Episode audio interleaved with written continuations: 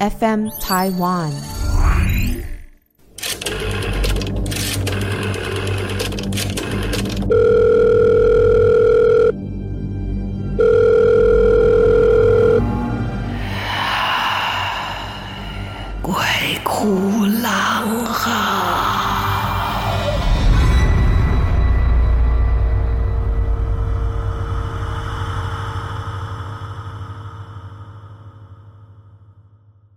上班的时阵，定定感觉讲你的肩胛头就酸就疼吗？还是下班之后连背都没有办法挺直？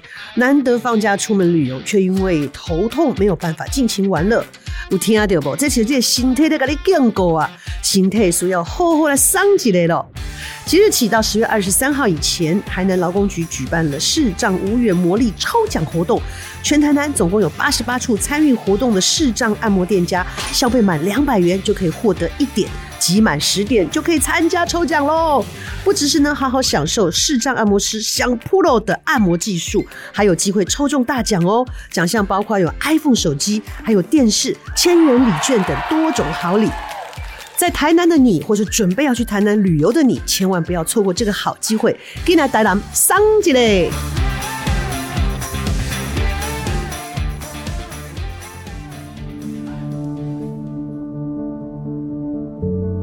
大家好，欢迎来到鬼哭狼嚎。好，我们常常在节目当中收到很多朋友的投稿或是留言哦，非常感谢大家对鬼哭狼嚎的支持。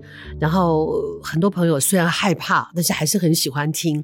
然后大家的投稿我们也都记下来了啊。前一阵子呢，有经常投稿的小敏哦，然后私讯问我说，他他给我了一个头像啊，就是一个一个粉专。啊，郎姐，这是你的私人私人的这个脸书吗？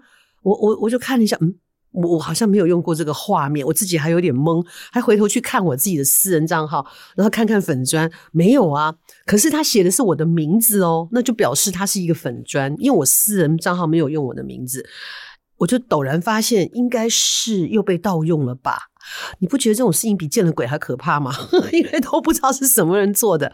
好，从那一天开始，我就跟小敏说：“哦，这是假的，用我的名字，上面没有蓝勾勾。”哦，小敏还去试探的问他哦，他还跟小敏说：“嗨，你好，谢谢你来。”啊，小敏说：“呃，郎姐，我是小敏。”因为他觉得，因为我有跟他私讯过嘛，然后他就说：“啊，谢谢你来。啊，怎么怎么还跟他瞎聊，就一副不认识他的样子。可是一直要问他你住哪里。”你家在哪里？有什么详细的？就是一直要勾他，你知道？小敏就觉得怪怪的，所以他大清早的时候就传给我看，他把对话传给我看。我说没有没有，这个一定是被盗用的。我说你可以帮我检举。然后之后我就赶快在我的私人的呃脸书跟这个粉砖上面就说啊，这个没有蓝勾勾，这假的哦，我被盗用喽，大家要小心哦之类的。好，最特别的，我也觉得蛮恐怖的。差不多这两个礼拜以来，接二连三，真的是接二连三。我身边的很多名人的朋友都纷纷在贴出来，包括像什么何笃林啊，什么好几个人都说：“哎，这是假的哦，不要相信哦。”就跟我的情况一模一样。还包括我们剧团的团员也有说，他哥哥，他连他哥哥开的餐厅，因为生意还不错，也被盗了，重新开了一个粉砖，就用他们的名义，他还要申请，还要花很长的时间。所以就只能拜托大家尽量检举咯。好讨厌哦！你盗我们的粉砖要干嘛啦？然后还有被讽刺的，因为我那个被盗的那个粉砖上面还有一千多的加入的人啊，追踪的人。然后有人就讽刺说：“啊，拜托，才一千多个人，怎么可能是郎姐的粉砖呢？” 对，这个个如果说是粉砖的话，请要注意有蓝勾勾，千万不要被骗了，因为。我们真的不知道他们用我们的名义开这样的粉专，到底是想要卖东西，还是想要敛财，还是什么的？因为就看他跟小敏的对话，感觉他很积极耶。你想到底想怎么样？赶快跟小敏说，哎呀，千万不要被骗了。然后也谢谢呃我的这个后援会的这一些粉丝们哦，也赶快都帮我澄清了。最近好多哦，我每天几乎都会看到一个名人朋友。就在上面讲说，哎，这个不是真的，这个不是真的，哈，这是一个集团吗？还是一个什么操作？我想，如果有在脸书上班的朋友，可能要稍微注意一下了，哈。好了，他们也不见得会听我的节目。哎，我怎么这样子？好，但是今天大家还是要跟大家讲讲两个比较特殊的一个状态。嗯，前两个礼拜的某一天，我在晚上做梦。我梦到什么呢？梦到一个在高中跟我很要好，到现在还在联络的一个好朋友。我梦到我们两个人好像是站在一个看不清楚年代，因为旁边的人穿的衣服都有些模糊。可是很奇怪，我们两个身上好像被打了 spotlight 一样，我们是两个身上特别的亮。然后我那同学的皮肤又白又亮，呃，我也不知道为什么我们两个就挤在人群当中。好像是站在一个忙碌的码头上，我们准备要上船，所以大家都排在那个船的码头前面，然后排着排着，不知道发生了什么事情，前面就有一阵躁动开始，不知道是不是人数有限制，还是发生什么，完全不知道。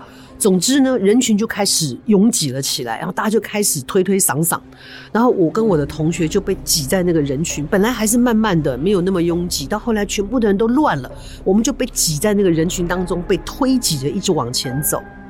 然后呢，我这个同学在梦中，他就被这样推挤推挤之后，就感觉他原来白皙的脸庞是越加惨白，然后后来连嘴唇都没有颜色，他就看了我一眼。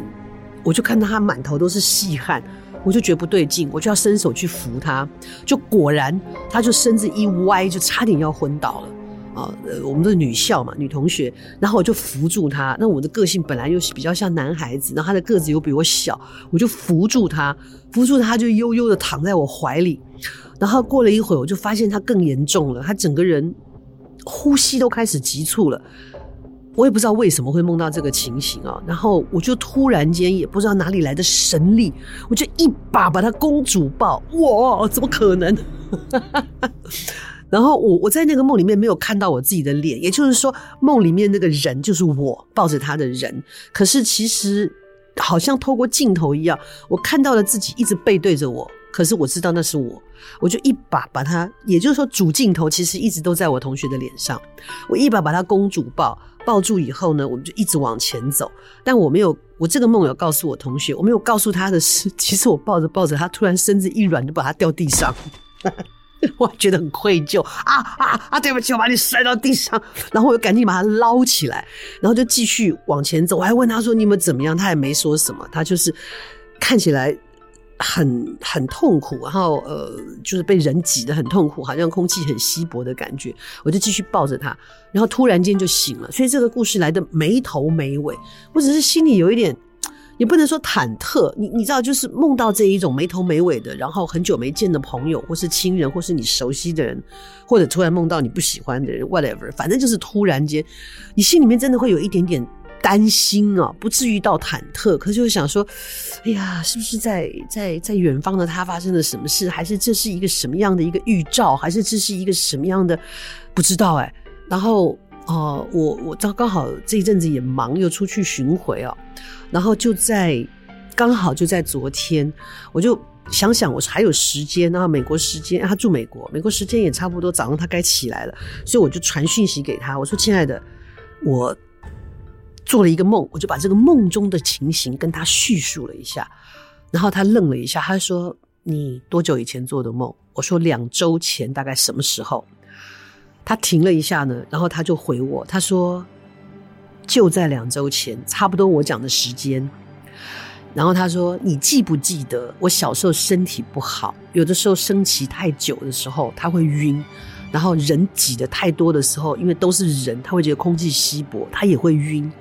呃，我们我们也曾经搀扶着他，就是颤颤巍巍从人群当中走出来，所以他也不太去人多的地方。我想想，哎，好像有这个印象。他就说，两周前，就是差不多我做梦的时候，他跟他的先生陪着他们的侄女到了一个市集，因为他的侄女要在市集里面摆摊，卖的是呃。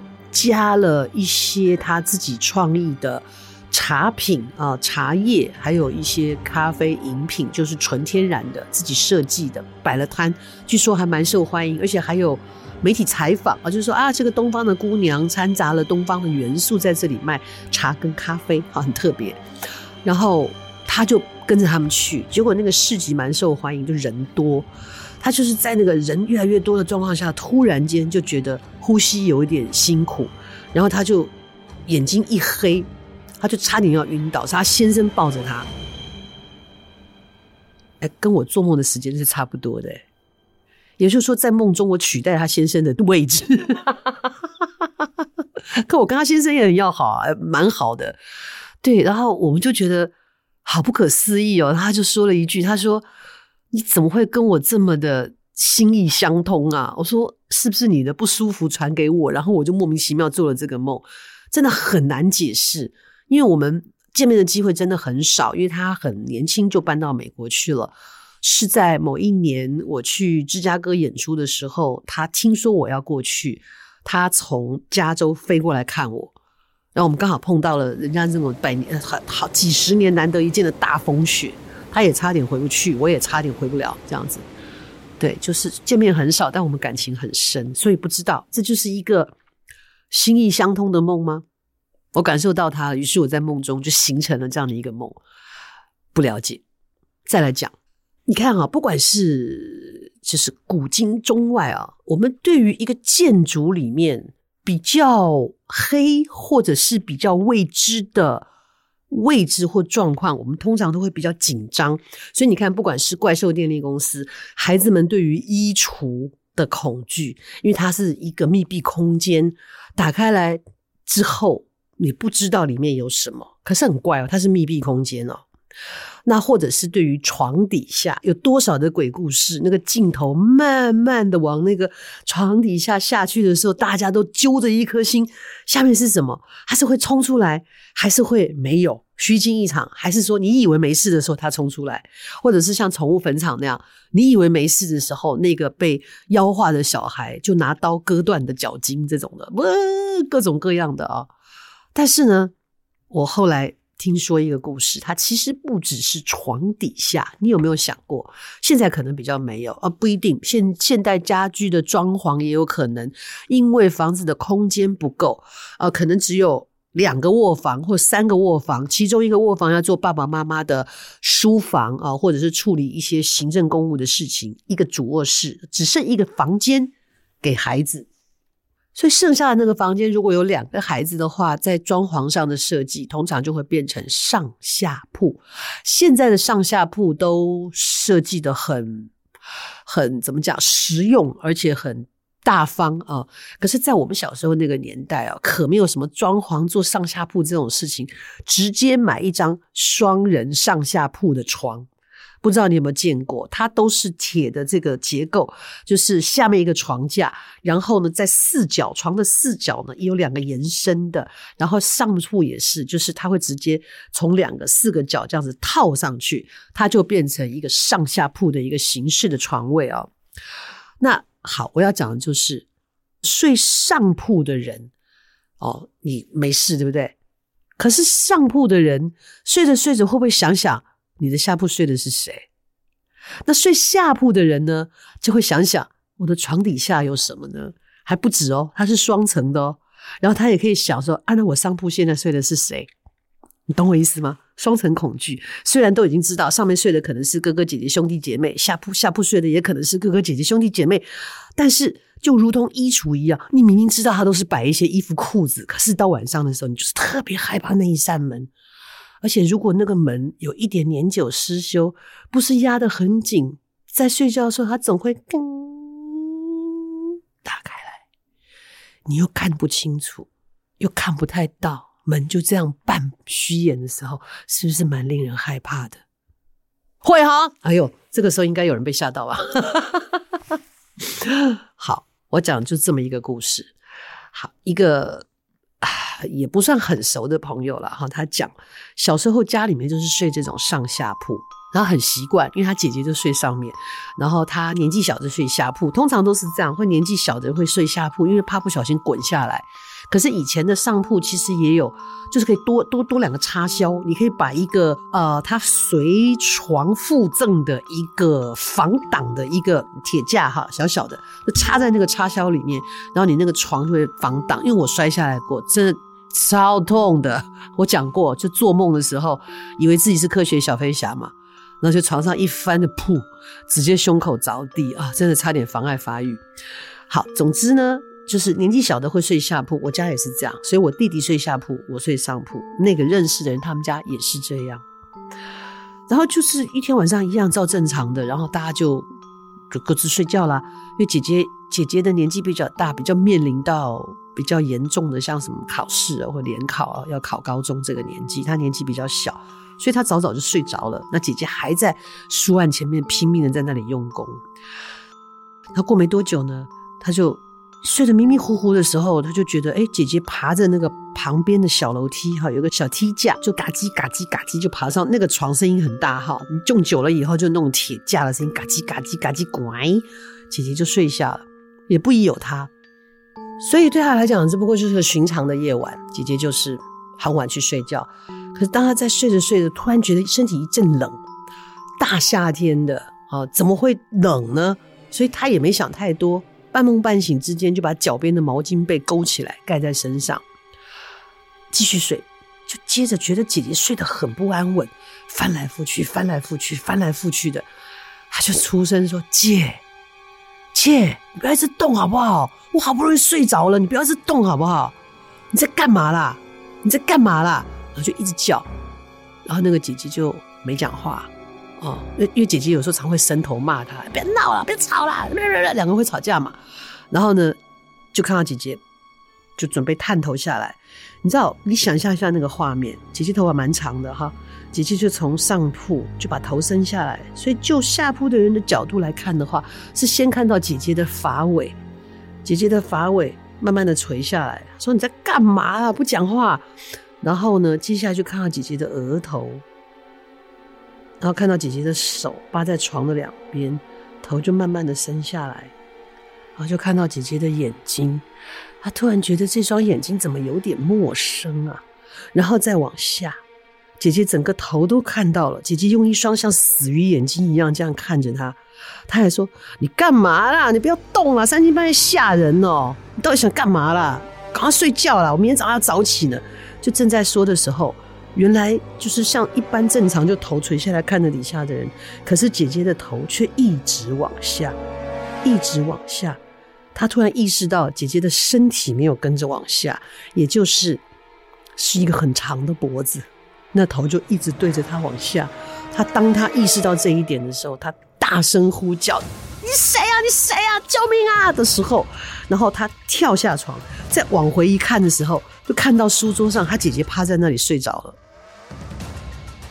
那楼上那个是谁？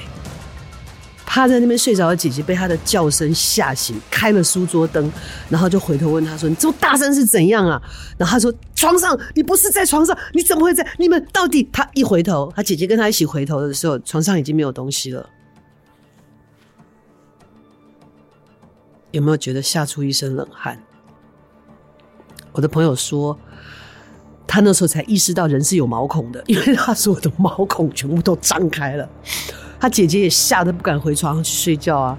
可是他们家从来没有发生过，就是你知道有一些可能房子原先有一些问题，没有，这房子没有什么问题，没有这这一类的历史。然后他们也都是一般很一般的家庭啊、呃。然后总之呢，经过那次事情之后。他们就是再挤呢，都想办法把那个上铺的床搬下来，可姐姐还是不敢睡，所以就换了两个，就换了两个床，然后就一左一右的挤在那个房间里面，走到很小，小到他们呢两姐弟是可以手牵手睡觉的，他们宁愿这样，都不要再睡上下铺，因为他们说起码只要面对只是床底下会有什么，不要有上面垂下来的什么来跟他对望，而且那个头。离他越来越近，虽然是姐姐的脸，可是看起来却万分的诡异。哇，我自己都觉得这个蛮恐怖的。就像我说的，他要面对的是床底下的未知跟上铺，也不知道睡的是谁哦。